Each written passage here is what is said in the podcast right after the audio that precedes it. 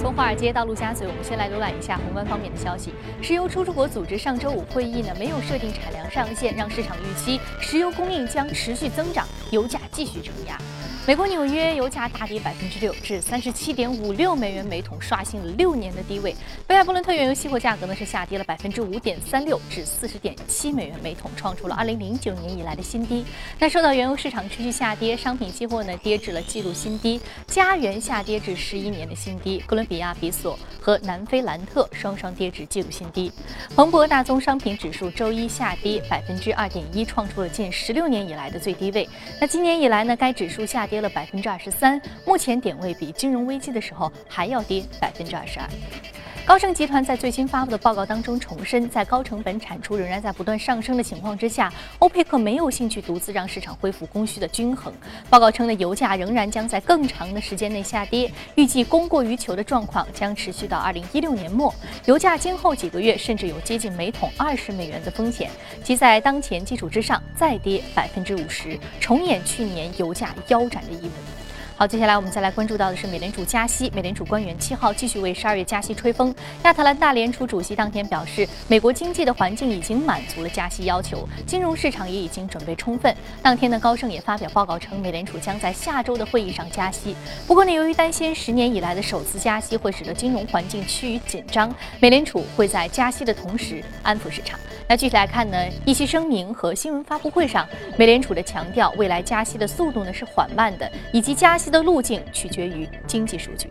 国际清算银行发布的季度报告指出，尽管啊第四季度全球金融市场更加的稳定，但是新兴经济体仍然面临美联储加息的负面冲击。那对于近年发行大量美元债的新兴经济体企业而言呢，美元进一步升值将会考验其偿债能力。我们再把目光转向日本，日本央行行长黑田东彦七号表示，他认为呢日本没有必要实施负存款利率。他指出呢，在日本央行激进的资产购买计划的影响之下，借款成本已经非常的低了。那最新调查显示，多数受访的分析师预计，日本央行将在明年上半年扩大刺激计划。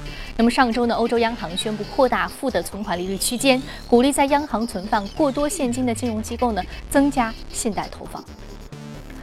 北欧国家一向以优厚的社会福利政策而闻名于世，然而呢，经济增长和高企的失业率让芬兰人不得不做出改变。根据外媒报道，芬兰政府呢或将向每个居民每月支付八百欧元，条件是简化或者是取消当前的社会保障体系。据彭博财经十二月六号报道，芬兰政府正在起草引入全国基本收入的方案，最终提案要到二零一六年十一月才会提交。如果按照预定计划进行，芬兰将取消一切现有福利，改成每月向每人免税发放八百欧元。预计芬兰政府每年要支付五百二十二亿欧元。根据芬兰社会保险局的一项调查，百分之六十九的芬兰人支持这一基本收入方案。据了解，基本收入计划已经开始在荷兰试行，荷兰城市乌特勒支将于明年开展试点项目。与此同时，瑞典正在就这个议题举行全民公决，但芬兰国内政界和民众对该计划的支持最为积极。新政效果积极参与与否仍然存在着争议，也有反对者担心啊，全民基本收入或打击芬兰人的工作积极性，导致更高的失业率。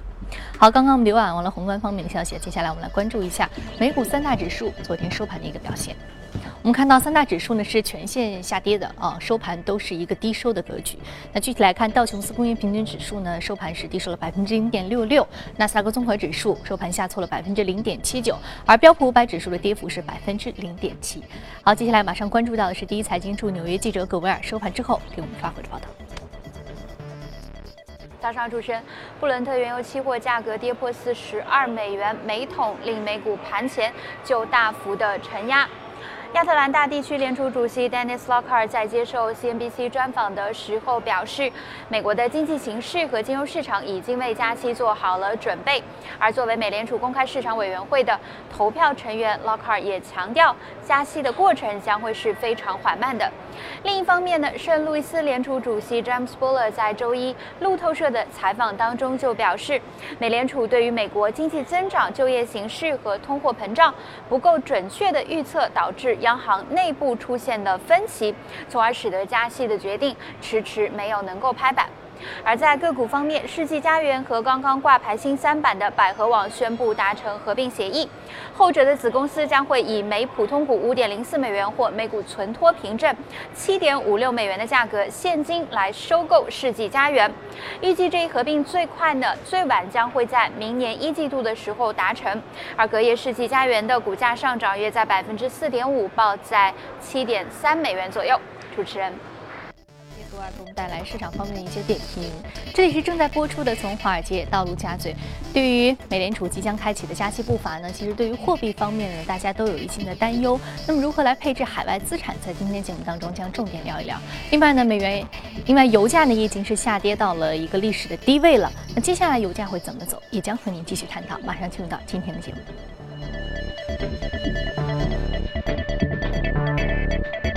好，今天我们请到现场的嘉宾呢，是来自于国泰基金的基金经理吴向军先生。吴先生，早上好。早上好。嗯，我们知道，其实十一月的非农就业数据啊，是使得市场对于美联储加息又多了一个依据。对的。十一月。我们说到十一月份，然后到现在十二月份的这样一个非常重要的一个数据的公布啊，那十二月份中旬即将可能会开启加息步伐了。那么接下来大家会担心啊，美元可能面临进一步升值的这样一个助推力，而人民币在未来可能会面临一定的贬值压力。那这个时候的话，我们该怎么去配置自己的资产呢？啊，像您刚才提到的，呃，十一月份的美国的就业数据呢，非常的好，呃，持续了以前比较好的这么一个呃趋势。那么十二月份中旬，十六、十七号。美联储加息的可能性就是大大提高。据我现在来看的话，可能百分之九十五以上的可能性就会都会加息了。那么这也是万众瞩目的一件事情，也是呃呃过去六年多以来美美国一直持续零利率嘛，那么现在第一次要加息，确实是一个历史性的事件。那么显示了美国的经济确实非常的强劲。那么美国经济好呢，对全世界是一个好事，因为美国经济确实是全世界最大的一个经济体。那么它的向好是可以对全世界有一个拖拉的作用。那么我们也应呃中国对中国这样的经济体来讲呢，中国是在经济呃这个减速的过程中呢，美国的经济很好，对中国是一个很好的好事情。嗯，所以说我们不用担心啊，说美联储造成新兴市场的资本外流。那事实上，美国作为全世界经济一个火车头，我们可以说到它这个标志性的经济。回暖的一个加息的这样一个举措，可能会拉动这个经济好转。所以说，还有一种说法就是说，美联储说了这么长时间加息了，不管这个加息这个货币政策是不是对货币真正会起到一定的刺激作用，或者说美国经济环境是不是适合加息？如果现在不加息，那么对于经济的伤害或者会更大。对的，呃，我们刚才呃，其实看到九月份的时候，大家都预期，呃，超过百分之五十的人预期美联储会加息，但是美联储当时没有加息。那么当时的股市是下挫非常的严重，因为呃美联储不加息，可能是大大家觉得是不是美联储看到有些什么不好的东西，那么经济有什么不好的东西，他知道我们不知道的。那么当时呢，主要是因为中国的影响嘛，中国呃对全球的有个很大的冲击，那么呃美联储因此而担心嘛，就没有加息。当时股市的反应是非常负面的。那么这次呃非农数字出出来之后呢，礼拜五我们看到。呃，全球的股市都有一个很大的上涨，美国的股市上涨了百分之二，啊，也是一个就是好像呃这样一个担子一下子放的放下来了，我们往可以往往后走了这么一个想法。那么这样来看的话，其实加息呢，对于股市来说是一个利好，而不是不见得是一个利空。这跟我们大家呃所这个想的可能有点相反。那加息怎么会是个好事，不是个坏事呢？实际上就是这样子的，因为经济好才会加息，经济不好才会降息。所以说，呃，你们我们看这个美国的这以前的加息降息这个历史，总是跟股市的呃正相关，而不是负相关的。嗯，所以说我们看到未来加息呢，我们不用说过度的去担忧它。但是我们知道，从长期来看，对于国家的经济还有宏观的货币政策是好事情啊。但是我们短期来看，对于个人资产呢，个人资产这方面，其实我们比较关心，呃，一个比较相对于短的时间，或者说两年、三年，或者说甚至是一年这样一个短期的资产的增值，或者说是可能会有一定的缩水，这个我们比较担忧。那我们该怎么去调节这一方面的配置呢？对的，现在很多人担忧啊，美元的如此强势。呃，会造成人民币相对于贬值，呃，这个确实是比较正常的一个担忧。那么我们看到，一方面美元强势，相对于欧元强势，其他国各个国家的呃货币都强势。如果中国现在人民币还紧盯住美元的话，就相当于人民币也在相对于其他的国家，非美货币都在贬。对，也呃相当于其他国家货币，中国人民币也在升值，这样对于中国的出口是非常非常不利的。嗯。那么第二点就是呃人民币呃中国的中国的央行呢呃。今年呃贬呃对不起呃这个从去年开始降息，那么今年又降息，明年大概率事件呢还会再有两次左右的降息。那么人民币的降息造成人民币的汇率肯定有一个比较向下的压力。那么两方面的因素来看的话呢，呃人民币相对美元贬值，我觉得是一个大概率事件。所以在这种情况呢，呃很多人认为呃把自己的一部分的资产呃换成呃美元资产。啊，作为一个避险工具，我觉得这是一个人之常情，是值得鼓励的。那么从这个个人来讲的话呢，应该，呃，不要把所有的鸡蛋放在一个篮子里，都是放到 A 股啊，或者是人民币这样一个篮子里，拿出一部分放到外币，尤其到美元这样一个强势货币当中来，是一个很好的做法。嗯，那我们知道美元的话，其实如果你要兑换成美元的话，相对是比较困难的。那除了美本身投资美元这个实体以外，还有什么样的其他的方式可以投资美元资产？个人呃投资美元资产，一个就是呃换美元，但是有个每每个人五万美元的额度嘛。对，有外汇。对，这样一个管制。另外一个呢，就是购买呃 QDII 基金，QDII 基金里边有很多美元资产挂钩的基金，呃，包括美股啊、美债啊都可以呃购买。那么也有一些包括沪港通啊这些呃跟港股挂钩的。那么香港呢？呃，港元呢是跟美元挂钩的，所以说这部分呢，从单单从这个货币来讲的话呢，呃，是可以是没有额呃额度限制的。购买 QD 基金是没有额度限制的，购买港股也是没有额度限制。嗯，好的，非常感谢小军先生今天跟我们有关于这个宏观方面的消息啊。接下来我们再来关注到的是，啊，有关于这个隔夜。啊，我们看到其实啊，原油市场呢也是出现了一波重挫啊。我们知道原油市场的一个重挫格局，还是欧佩克方面似乎还是并不打算啊控制这个产量。对的。所以说应声是下跌到了四十美元以下，三十七这样的一个重要的一个关口，重要的一个底线被突破了。对的。嗯，那所以说接下来大家其实对于原油市场是比较悲观的，因为我们知道前一阵子有一段时间欧佩克说我们决定要限产，所以原油应声大涨。但是现在似乎他又不遵守诺言，然后原油又下来了。那接下来该怎么怎么看？呃，周五呢是呃，欧佩克每每半年开一次会，那所有的成员国开一次会。周五它是呃今年的最后一次会嘛？那再下次开会就是明年六月份。那么呃，我们如果看原油下呃下跌的狂跌的是什么时候开始的？是去年十月呃底十二月初时候开始的。那么那个时候就是欧佩克开会决定放开产量，呃，那么和美国的页岩油就是。打打对台戏嘛，做就是一个价格战的这样一个做法。那么当时呢，就是呃，欧佩克认为呢，就是美国的呃页岩油产业呢，就是产量增加太快了，因为它的价格呢，全球的价格比较高，大概是呃一直维持在八十美元以上。呃，那么这样的话呢，呃，在过去一年，我们看到原油价格下跌了一半以上。那么呃，大们大家都在预期，呃，欧佩克在这次开会的时候是不会收手。说呃，价格已经已经跌了这么多了啊，这个全球很多的这种高成本的这个呃油企呢都已经破产了，那么原呃欧佩克会不会收手？呃，价格战是不是就会就此结束？那么那么呃所代表的这个什么意义呢？就是说欧佩克欧佩克会不会减产？结果这次会议呢，欧佩克又没有减产，那么代表着价格战呢还会继续下去，可能最少还要再继续再个六个月，就是说下到到明年六月份。那么这样的话，呃，所以说，呃，这个原油在这个支撑位四十块钱呢，一下子被打破，昨天晚上也被打破以后呢，一下子砸了大概百分之五到六左右。那么现在价格呢，我看到是呃三十七块多，是这个美国的美美国原油。那么我个人来看的话呢，呃，这个原油价格呢，确实短期是悲观，但是长期呢，我是非常乐观的。啊，我觉得也就是六月到十二月左右的话，呃，原油价格一定会大幅度的反弹。那么在这个期间呢？我们会看到很多的中小石油公司会非常难过，尤其是这小的高成本的石油公司，包括美国的页岩油，啊，加拿大的这个油砂，啊，还有这深海钻探都会非常的难过。那么，呃，很多的企业会就此破产，那么它的债券也可能就就此违约。所以说，啊，在这个时间点投资这个中小油田呢，呃这样的呃是一个非常危险的一个做法。那长期来看呢，呃，我觉得呃还是这个原油价格是现在这个价格是不可持续的，嗯呃，因为大幅低于它的成本价。对大幅低于不光中小油企的成本价，一些地区大型呃低于大型油企甚至。欧佩克产油国他们的成本价似乎也已经呃，欧佩克产油国里边呢，呃，新加入的包括印尼的产油的这个它的呃成本呢，可能也超过四十块钱。但是更重要的是，你像呃很多大型企业，像中石油、中石化啊这些产油国的这个对不起，这些产油油企的价格呢，呃，现在这个价格都低于他们的呃这个成本价成本价格。所以说，呃，我们也看到今年的，中石化的呃利润大幅下降，那么中石油的利润也是大幅下降，都是因为这个引起的。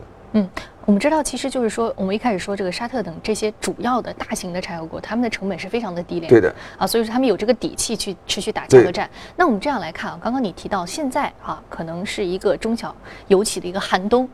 嗯，是比较难挨的。那你觉得未来半年可能会有复苏？那我记得其实是在油价刚刚开始跌的时候，呃，相对而言跌的可能还没有到这么低的时候，差不多六十这个、这个点位的时候，其实就有一些大型机构的负责人，他们就提出说，现在是投资能源，尤其是这个油气的抄底的好时机。嗯那时候说抄底，但现在我们看到底已经被突破了这么多了。对的对的。那如果我们现在是不是可以看，现在是抄底的好时候吗？还是说还可能再往下走，还要再等一等，等到最后再到一个更低的位置，我们才可能说是是一个进场的好时候呢？我觉得抄底的话呢，呃，如果我们看到六十块钱的时候呢，市场只维持维持了几天就已经突破六十块钱，一直砸到五十块钱以下。所以说我们看到其实油油价在四十到五十之间已经持续了将近一年左右的时间了。那么我觉得四十块钱这个底被突破，应该不是一个长期的事情。嗯呃，这个底应该是一个比较比较现在已重要的一个底经突破现在已经突破了。还会再往下走吗？我我个人觉得不会再往下突破太多了，而嗯呃一定会有这个我呃这个托底的这个买盘在这里，因为油价这个价在这个价格实在是太低了。那么呃原油，但是在呃这个托托底去买原油资产，我觉得可能会可以需要再等一等，因为四十多块钱四十块钱以下呢，在这个即使在价格在这个位置企稳一段时间呢，还是有很多油企会支撑不住的，到时候再去购买原油的资产也为时不晚。那个人有一些投资原油的好办法吗？呃，我觉得个人投资原油呢，现在我们像我们刚刚提到，有些 QDII 的基金是跟原油价格挂钩的，和原油企业挂钩的。那么在这些基金呢，我觉得在短期的价呃短期的时候呢，短期来看呢，大家都可以去关注一下。呃呃，这个价格确实是不可持续的。嗯，好，非常感谢向军先生今天对于，呃，如何来投资配置这个美元资产，还有如何来对于这个油价市场进行下一步的研判，和如何来看待目前的油价的这样一个重要的两个话题的相关的观点的一个分享。这也是正在播出的从华尔街到陆家嘴。那接下来我们通过盘面了解一下隔夜领涨的板块和个股分别是什么。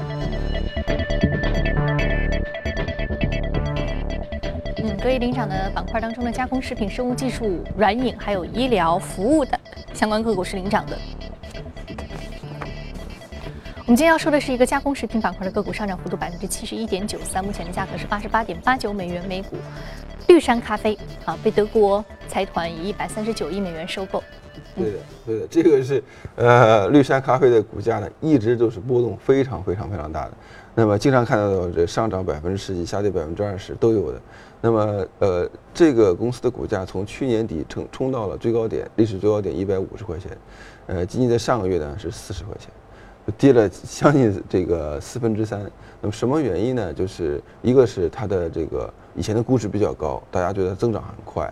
呃，确实它的产品很受欢迎，就 K cup 嘛，就是这个我们以前都是说用咖啡豆的，现在就不用咖啡豆了，就一个咖啡机，它的非常非常这个 popular，非常就是一个走红的小胶囊小咖啡胶胶囊咖啡，对嗯，就胶囊咖啡的一个代表。那么胶囊咖啡代表有两两个代表，一个是这个绿山咖啡，另外一个就是 Nestle 的，就是雀巢咖啡的这个 Espresso 啊，也是这是两大呃公司的对打嘛。那么它的普及度现在也是非常非常的大了，那么的增长呢也到了一个瓶颈，所以说呢，呃，这个公司原来的高估值呢一下子就垮下来了。那么，但是呢，这公司还是有很大的潜力的。那么，呃，前呃在呃前一段时间，当这公司的股价达到了四十多块钱的时候呢，就是它的市盈率呢只有十几倍了。那在这种情况下呢，呃，也是有很大的这个这我觉得这个价值在里边嘛。所以说也也被这 JAB Holdings 像你说的这个德国一家呃很重要的一个私营企业呢被它收购了，对吧？私有化。那么呃这个 JAB Holdings 其实它也有很多其他的咖啡的品牌，呃这个那么但是没有这个呃 Green Mountain 这么大了。呃我们知道叫 Peet's，像我们看到经常看到很多咖啡馆叫 Peet's 咖咖啡。那么也是这个公司的一个品牌。另外呢，它不光这个公司不光有咖啡，还有其他的品牌啊，包括 Jimmy Choo 这个鞋的牌子也是它的，就是是个非常大的一个综合性的这个消费品公司。那它最主要的还是咖啡的生意。那么他的目的呢，肯定是想跟着 Nestle 跟这个雀巢咖啡呃竞争啊。那么现在雀巢咖啡呢是毋庸置疑的全球第一大。那么他收购了呃绿山以后呢，以后呢可能也是想呃做全球第一大的这样的一个位置。那么呃，我觉得像绿山咖啡呃在呃全球还是有很大的这个呃空间呢可以增长的。比方说中国，中国现在喝咖啡的人越来越多，但是绿山咖啡呢，呃大家都听说过，呃很多人喜欢，但是呢其实市场渗透率的还是不够高，还是一个相当于一个蓝海这么样一个市场啊。所以说我觉得呃这个公司再接着。呃，这样的一个发展下去的空间还是有很大的空间的。嗯，我们知道这个是一个非常重要的消费品啊。我们昨天昨天在节目当中还提到了说大消费板块值得关注啊，这也是一个典型的大消费板块。对的。而且品牌的这种咖啡呢，在这个中国市场接受度越来越高啊，可能接下来还会有比较好的一个。发展啊，好，非常感谢吴向军先生这时段的点评。这里是正在直播的，从华尔街到陆家嘴。接下来我们来组最新的全球公司资讯。美国总统奥巴马上周日晚发表讲话，要求国会确保在禁飞名单上的任何人都无法购买枪支。受到这个消息的推动，美国枪支制造商股价周一出现大幅上涨，其中 Smith，呃，Wesson。股价上涨了百分之七点六，跃至了八年以来的新高。该公司的股价年内已经上涨了百分之一百一十。另外一支枪支制造商 PRR 股价年内同样上涨超过百分之六十。迫于美国司法部压力，通用电气公司呢放弃了向瑞典伊莱克斯公司出售旗下电气业务的计划。这项计划三十三亿美元的交易是去年九月宣布的。德国三家汽车企业奥迪、宝马和戴姆勒七号呢联合发布新闻公报说，三家企业已经完成对于芬兰诺。诺基亚公司旗下地图业务 Here 的收购，Here 未来将保持独立运营。据诺基亚的消息，最终收购价格为二十五点五亿欧元。十二月一号，十四只在美国上市的中概股首次纳入 MSCI 指数，相关中概股股价也在近期出现一波快速的上升。明天的对话华尔街当中呢，我们将对话的大佬是其中的一家公司新东方教育的科技集团的首席财务官杨志辉，让他来聊一聊加入 MSCI 数据之后，新东方未来的发展机会。敬请关注明天的财经早班车，从华尔街到陆家嘴板块。好，刚刚我们简单浏览了一下。公司资讯啊，接下来我们再回到资本市场的嘉宾一起来聊一聊相关话题。我们首先通过盘面一起了解一下两只个股昨天晚上的表现。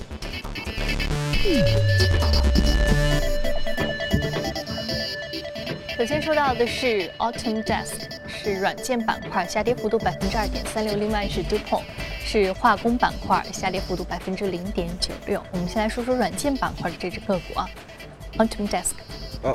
呃，我们今天介绍这两只呃股票呢，一个叫 Autodesk，一个叫杜邦啊，都是大家耳熟能详的。Autodesk 呢是一家设计软件公司，是全球设计软件的老大。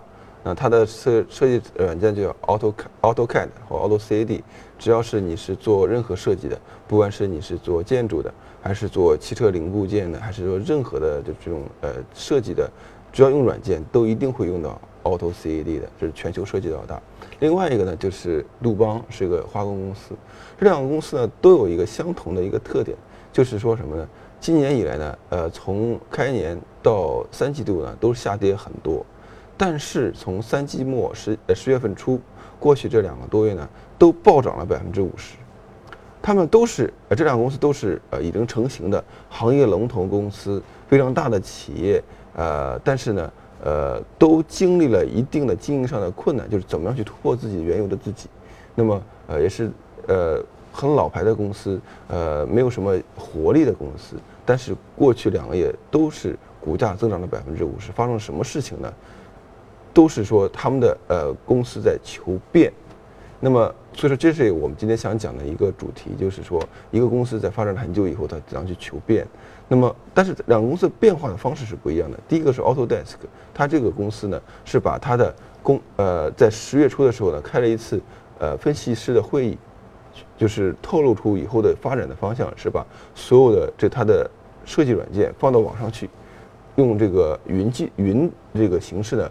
做这个呃年费给大家给用户来做，以前它都是卖 license 的，就卖股卖软件的，像一个盒子里装个软件拿回家就可以用了。现在是放到网上去。那么这个呃是拥抱云的这样的一个呃一个做法。呃，另外一个杜邦这个公司怎么求变呢？是它的董事会呃群起而攻之，把它的呃管管理层给 fire 掉了，在十月份开会把管理层整个干掉了。就是当场解雇 CEO，呃和他的董事会主席，那么另外聘请了外部的 CEO 和 C 呃这个董事会主席呢，呃来进行对公司进行变革，进行哪些方面变变革呢？就是首先是去掉管理层，大幅裁员，然后呢是把它的这个可能会呢，我们认为呢是把它的原来的化呃化工产业和它的种子两个部分分拆，啊然后分开上市。以达到这个价值的这个最佳化，所以说从这两个例子来看呢，呃，怎么样去求变？两个公司都是很大的公司，很不错的公司，但是呢，它的股东都不满意它的公司的表现。那么作为一个公司要呃自己呃这样的自我把自己重新呃这样的一个凤凰涅槃一样的呃从原来的这个呃经济模式竞争模式是卖股呃卖软件的变成云计算的公司，那么。呃，跟亚马逊一样，亚马逊原来是网上购物的，现在是，我们看亚马逊实际上是个云计算的公司。那么我们看，呃，这个 Microsoft 也是一样，微软以前就是卖软件的一个盒子一个包装软件，现在呢，它也要把自己放到云呃放到网上去，呃，怎么现在它的这个呃这个 Windows 10十呢已经开始免费了嘛？所以说，很多的公司，大型的公司都在求变。嗯，那我们来看看 A 股相关的软件公司。刚刚提到浪潮科技、浪潮信息、用友网络、中国软件、东华软件、华盛天成，还有综艺股份和网速科技等等。求新求变其实是互联网行业、科技行业、软件公司非常重要的一个行业布局，不断不断往前走的一个核心的竞争力啊。好，非常感谢向军先生今天给我们提到的这些相关的个股和板块。这里是正在直播的从华尔街到陆家嘴，今天播出内容你可以通过我们的官方。微信公众号“第一财经资讯”查看。另外，你有什么样的意见和建议，可以通过微信留言。此外，您还可以到荔枝和喜马拉雅电台搜索“第一财经”进行收听。